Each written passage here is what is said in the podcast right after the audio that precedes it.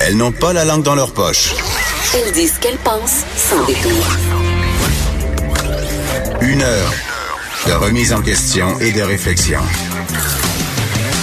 Geneviève Peterson. Vanessa Destinée. Les effrontés.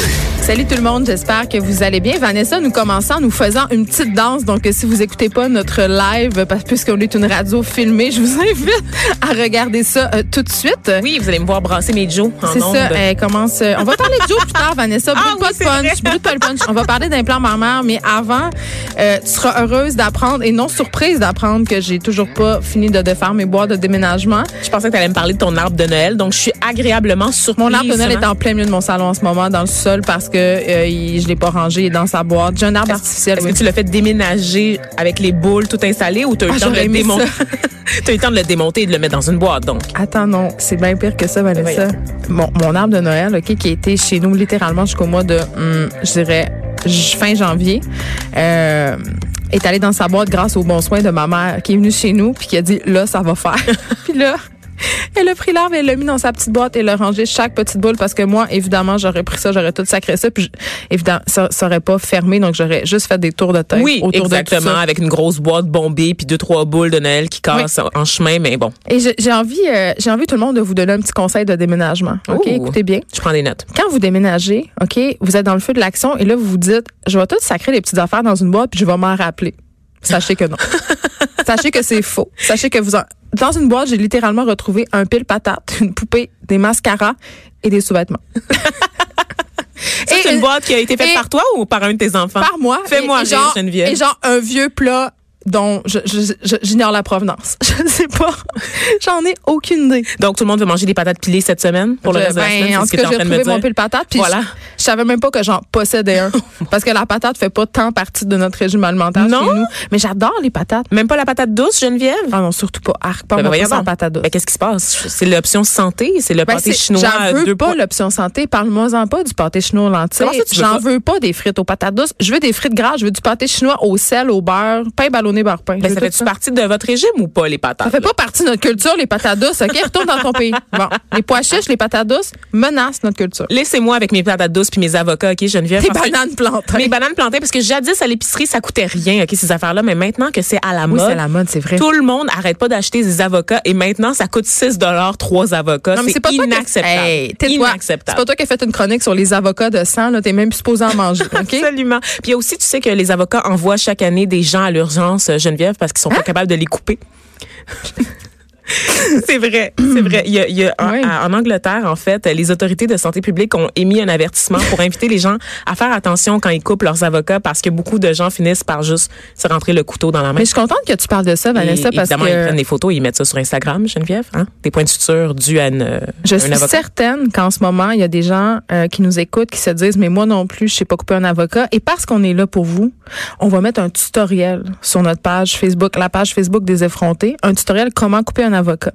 OK? Absolument. On est vrai, on est vraiment, on règle des choses importantes aux effrontés ce matin. Dernière mise en garde aussi, euh, je lisais un article toujours hier sur les avocats. Elle fait juste ça, lire des articles. Qu'est-ce que je fais de mes journées, honnêtement, Geneviève? euh, Tu cherches des articles, des études. Pour Exactement. nous faire des sujets. Qui disait que euh, trop consommer d'avocats peut nous envoyer les deux pieds dans le tombe plus tôt que prévu parce Yes. que parce que les avocats sont pleins de potassium. Mais voyons donc. Ben oui, on je peut te plus rien manger, on, peut plus rien manger, Geneviève. dire. Et à force de trop en manger, ben on peut s'empoisonner. Ça peut, voyons. oui, c'est trop riche comme aliment, puis il y a trop de potassium, puis Hey, ça peut vraiment compliqué pour- t'envoyer au tapis. Pour vrai, c'est rendu compliqué manger. Je veux dire, à quand bientôt ça va être la petite pilule. Mais non, pas la petite pilule de, cyanure là, dont Ah. tu rêves à chaque matin quand, pour pouvoir mettre fin à tes souffrances. C'est comme ça que je gère mon éco-anxiété. Geneviève. Je le sais. Je me dis qu'il y a une issue parce qu'on frappe un mur, Geneviève. On je le frappe sais. un mur. Mais sérieusement, on niaise là, mais c'est vrai qu'on peut plus rien manger. J'ai l'impression que tout ce qui est bon, on apprend un petit peu plus tard que soit c'est pas bon pour l'environnement, soit c'est pas bon pour nous. Donc euh, moi j'ai décidé de me sacrer tout ça puis de manger ce que j'ai envie de manger. Direct d'un veine, En par particulier des chips. Des Ah chips, ouais? ça doit tellement pas être bon. Là. La petite poudre qu'ils mettent sur les chips qu'on suce quand on va à Auschwitz, là, ça, c'est pas bon. ça, c'est vraiment pas bon. OK? On faut pas manger ça. Mais j'en mange quand même.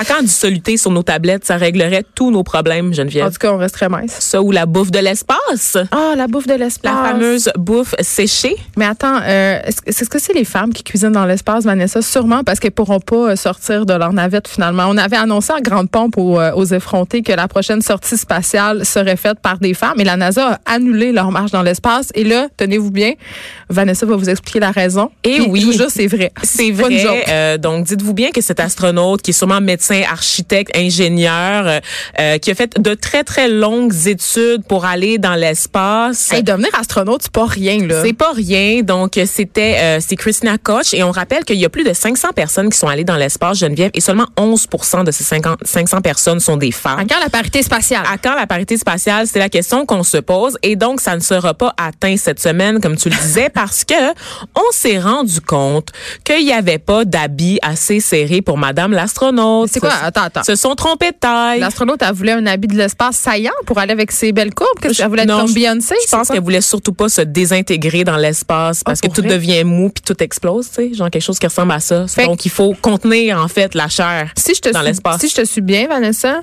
la NASA envoie des femmes dans l'espace et ne pense pas à leur faire porter des vêtements adaptés. Et là, quand les astronautes soulignent cette légère incongruité, on leur répond simplement, ben. Là, tu cèdes ta place à un homme parce que C'est c'est ce qui va se passer pour Anne McLean qui était censée, c'est ça, faire la sortie de dans l'espace à côté, euh, aux côtés de Christina Coach, donc deux femmes. Et euh, Anne, en fait, elle a fait tout son entraînement dans la NASA en essayant deux tailles de vêtements, le médium et le large. Donc c'était l'option qu'elle avait. Et euh, arrivée dans l'espace, elle s'est rendue compte que finalement c'est peut-être le médium qui aurait été plus approprié euh, pour les besoins de la mission malheureusement, on n'avait pas euh, d'habits d'extra. On avait juste des larges parce qu'on est tellement habitué que ce soit des hommes, n'est-ce pas, qui soient dans Je te l'espace. pose une question, Vanessa. Oui. Puis peut-être que tu n'as pas la réponse. Peut-être que j'ai pas la réponse. Est-ce que la NASA voulait pas faire un nouveau saut parce que c'est trop cher? Et pour- comment la NASA qui prévoit tout n'a pas prévu un, un vêtement adapté à, à- à ces femmes-là? Je n'ai aucune réponse pour toi, malheureusement, Ah. Geneviève. Ce que je sais, par contre, c'est que ça prendrait plus de temps retaper euh, à l'intérieur de la station spatiale. C'est ça, parce que les habits et tout ça, c'est déjà rendu en orbite là-bas. là. Exactement. Ouais. Donc, on pourrait les, démon- les démonter, les resserrer, mais ça serait plus long faire ça que tout simplement juste envoyer un homme faire la mission dans, un, dans le suit qui est déjà disponible, en Mais fait. Vanessa, on, on jase, là. On jase. D'un point de vue relations publiques, là, Oui. il me semble que je prendrais le temps de faire les petites modifications sous. me semble que je le ferais aussi parce que sur les réseaux sociaux, il y a du NASA bashing en ce moment, Ben, Imagine Geneviève. comment ça aurait été une belle chose. Il y aurait eu du NASA encensement C'est- si, euh, si les femmes étaient sorties. Tu disais qu'on l'avait annoncé en grande pompe aux Ben oui, effrontés. on C'est pas pour rien qu'on l'avait annoncé parce qu'ils avaient, fait la grande annonce de leur côté à la NASA à l'occasion de la Journée internationale des droits des femmes, n'est-ce pas? Donc, il y avait un élément de relation publique Eh ben, pour jeter de la poudre aux yeux euh, au moment de l'annonce, mais malheureusement, le reste n'a pas suivi. Puis on parle de... Promesses, paroles, paroles, paroles. Chante encore. Non, non. Mais, tu sais, on parle de femmes en sciences, on parle du manque de modèles. Quel message s'envoie aux jeunes filles qui rêvent peut-être d'être astronautes puis qui avaient vu ça passer puis qui se disaient, hey, tu sais, moi aussi. Ben là, on leur dit, ben écoute, Ralenti par des vêtements, Geneviève. C'est toute l'ironie- toute l'ironie de la féminité là-dedans, Geneviève, ralenti dans tes, dans tes attentes de vie, dans ton épanouissement professionnel par un vêtement trop grand pour toi. Les femmes ont toujours été ralenties par leurs vêtements. C'est ça qui est ironique dans cette histoire-là. Tu te rappelles? Même euh, dans l'espace. hein. Oui, tu te rappelles, euh, tu sais, euh, dans l'ancien temps, quand les femmes montaient à cheval et qu'on leur a permis de monter à cheval, on les faisait s'asseoir de côté euh, En Amazon. en hein. Amazon avec des grandes jupes, tu sais. Puis il me vient des images en tête pour des sorties de la NASA, peut-être. je sais pas. je sais pas qu'est-ce qu'on pourrait faire. Mais en là, tout cas, Karl Lagerfeld n'est plus là, N'est plus là malheureusement, pour régler saut. tous les problèmes sais. de la NASA. Donc, euh, pensez-y. Alors, quand on aura euh, cette petite sortie dans l'espace, malheureusement, ça sera pas l'événement tant attendu. Donc, écoutez-le. ça pour vrai, il devrait, il devrait reconsidérer, il devrait prendre le temps de le, le déboulonner, l'habit, puis de le- Ben, j'espère que le Parce tollé va les vraiment- faire changer d'idée. c'est vraiment un relation publique disaster. Mais je pense qu'ils ont quelques impératifs parce que normalement quand on fait des sorties dans l'espace, c'est généralement pour réparer du matériel Ouais. ou pour bon, il y a des impératifs Ouais, euh, pourraient. intergalactiques en fait qui peut-être forceraient la NASA à revoir leurs priorités dans le dossier. C'est certainement pas le fait de réparer un, un habit trop grand pour une madame astronaute Geneviève. Il y a plein de monsieur qui peuvent faire la job. Ils la font depuis combien d'années déjà Hey, sans qu'on se pose de questions? Jean Héroldi. Il devrait l'appeler.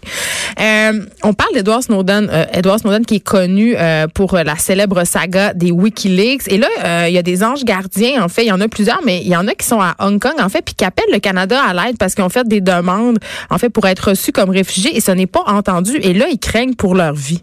Oui, ben en fait, euh, Edward Snowden, qui est surtout connu pour avoir euh, parlé des techniques d'écoute de la CIA. WikiLeaks, c'est son un autre collègue, Julian Assange, oh, qui, euh, qui. Je mélange les deux conspirationnistes. Oui, ben c'est deux conspirationnistes qui viennent de pays différents, mais les deux sont les ennemis jurés des États-Unis. Donc tout, tout, dans le même panier. Tout dans le même panier. Tout est correct. Et là, le Canada a fait quelque chose, Geneviève. Ils ont accueilli deux anges gardiens d'Edward Snowden. Euh, récemment, ils leur ont accordé en fait la résidence permanente. Pour ceux qui n'avaient pas suivi toute la saga d'Edward Snowden, c'est un sonneur d'alarme. Qui mélange avec Julien Assange. Exactement. Puis je vous comprends parce que c'est arrivé à peu près dans la ça, même dans période. la même foulée, ouais. Et ça a révélé ben, les scandales d'écoute, mais aussi, bon, c'est ça, tout, toutes les espèces de manigances de pouvoir qu'il y avait à Washington et qui ont un impact, évidemment, sur les autres gouvernements de la planète, Hmm. n'est-ce pas? Et donc, pour ce qui est de Snowden, ben, il a entamé une cavale, donc il a fui la CIA, il a fui les États-Unis, il a entamé une cavale qui l'a mené, entre autres, à Hong Kong avant de trouver refuge en Russie. Donc, il est actuellement en Russie. Et euh, pendant sa cavale, en fait, des citoyens, donc des gens l'ont logé, l'ont caché des autorités.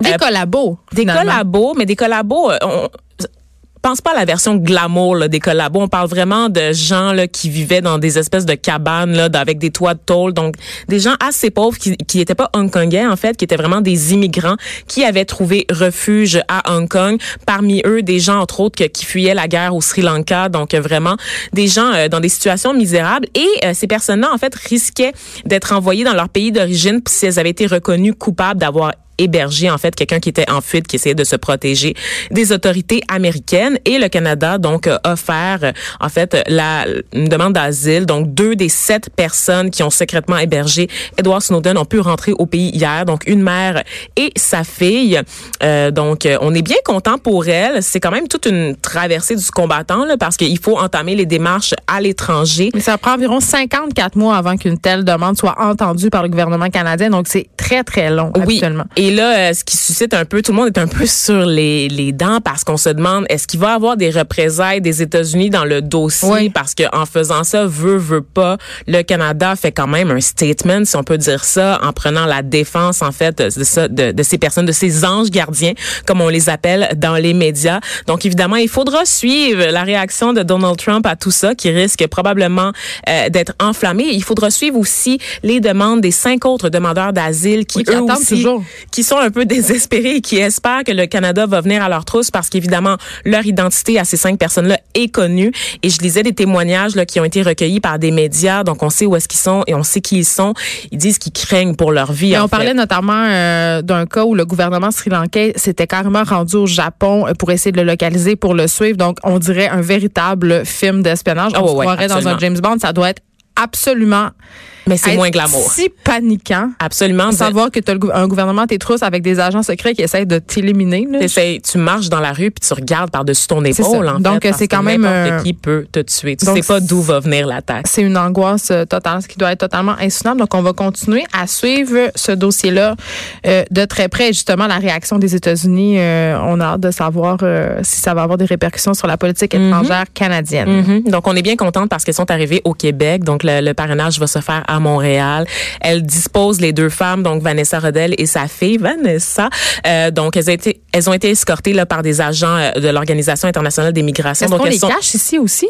on les cache pas pour l'instant puisque leur visage a été montré aux médias et tout Ouais. ça, mais on sait qu'elles disposent d'un important euh, dispositif de sécurité là, pour évidemment garantir que rien ne se passe parce que on est à l'abri nulle part, Geneviève.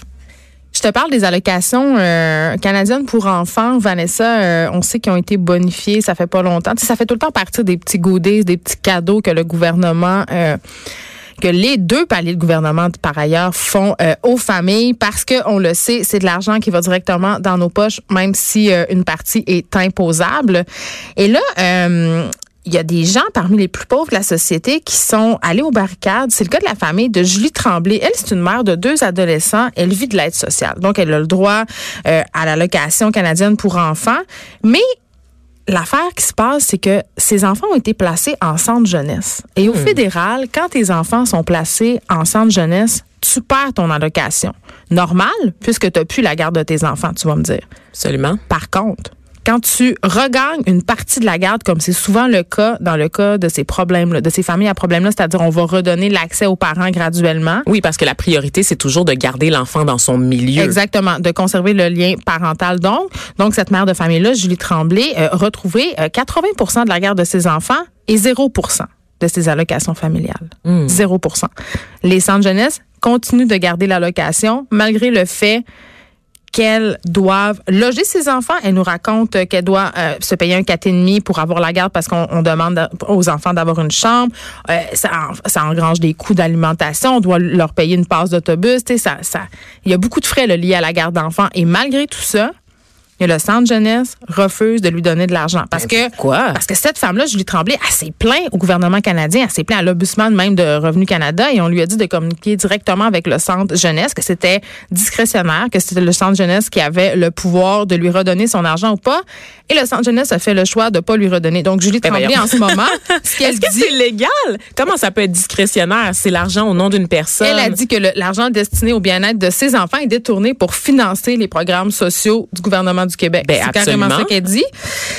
Alors, moi, je trouve ça quand même assez révoltant. J'ai l'impression qu'elle est pognée dans une craque administrative, puis personne ne veut s'occuper d'elle, oui, en fait. parce que c'est ça qu'elle dit. Elle dit que les différents organismes se renvoient à la balle. Et là, Vanessa, euh, moi, j'avais fait un article, euh, ça fait environ deux ans pour le Journal de Montréal, parce qu'il y a des parents qui sont littéralement ruinés par la DPJ.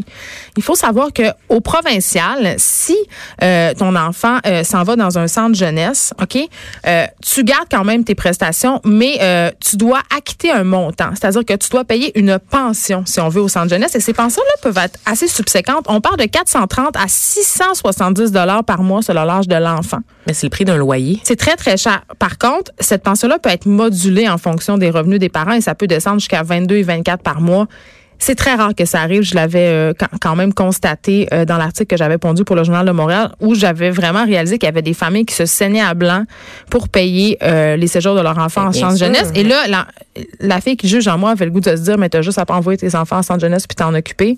Mais on sait tous que, ça. que, la réalité est beaucoup plus complexe que ça. Donc, c'est drôle, c'est comme déshabiller Paul pour habiller Jean. C'est incroyable. C'est assez ridicule. Je, je, suis sur ma, mon cul en ce moment, Geneviève. Tu m'apprends ça. Je, je comprends pas par quelle espèce de miracle administratif, les centres jeunesse peuvent conserver l'argent de parents qui ont retrouvé la garde de leurs enfants. C'est absolument, c'est, vraiment, c'est stupide en fait, c'est complètement idiot. Ça ne se peut pas parce que ça leur appartient. Je comprends pas cette faille ben, administrative. J'ai vraiment l'impression que les centres jeunesse se servent de ces allocations-là pour se financer parce qu'on sait le manque criant de ressources euh, qui, qui afflige aussi ces institutions-là, entre autres, nos belles institutions québécoises. Tu sais, qu'est-ce qui me fâche, c'est que souvent ces gens-là qui, qui sont, qui se retrouvent malheureusement prises dans les mailles de la de la DPJ et des centres jeunesse ont pas nécessairement les outils pour connaître ben leurs droits, tu sais. Ben puis fait qu'ils se font avoir, ils posent pas de questions. Même moi, même moi, une contribuable quand même avec un degré d'éducation élevé, une fille qui réfléchit, une fille qui a pas peur de revendiquer souvent euh, devant euh, les aléas des financiers du gouvernement, Revenu Canada, Revenu Québec, je comprends rien. Je comprends de qu'est-ce qu'ils m'expliquent. Puis s'ils me disent ça c'est la loi, puis c'est ça que tu dois faire, puis c'est à ça dont c'est à ça que tu as droit, je vais pas m'obstiner, j'ai pas les outils pour m'obstiner. Exactement, c'est C'est vraiment euh, C'est David contre Goliath, vraiment. Puis cette mère là, ben elle se retrouve en ce moment avec un chèque de 975 pièces de BS par mois, pas d'allocation fédérale pour ses enfants, une pension à payer parce que ses enfants passent 20% de leur temps en centre jeunesse. Elle reçoit, je pense, 350 dollars d'allocation provinciale. Ça suffit à payer sa pension au centre jeunesse, mais son argent qui lui revient est, gardé en otage par ces centres jeunesse-là. Et donc, elle peut pas bien subvenir aux besoins de ses enfants et donc, ils vont finir par les reprendre à 100 du ben, je le sais pas, là, on spécule, mais s'il y a des gens qui travaillent dans les centres jeunesse qui nous écoutent puis qui comprennent pourquoi cette mesure-là est en place, écrivez-nous. On est euh, curieux. J'aimerais ça le savoir, euh, qu'est-ce qui se passe euh, avec ça, parce que, à mon sens, c'est aberrant.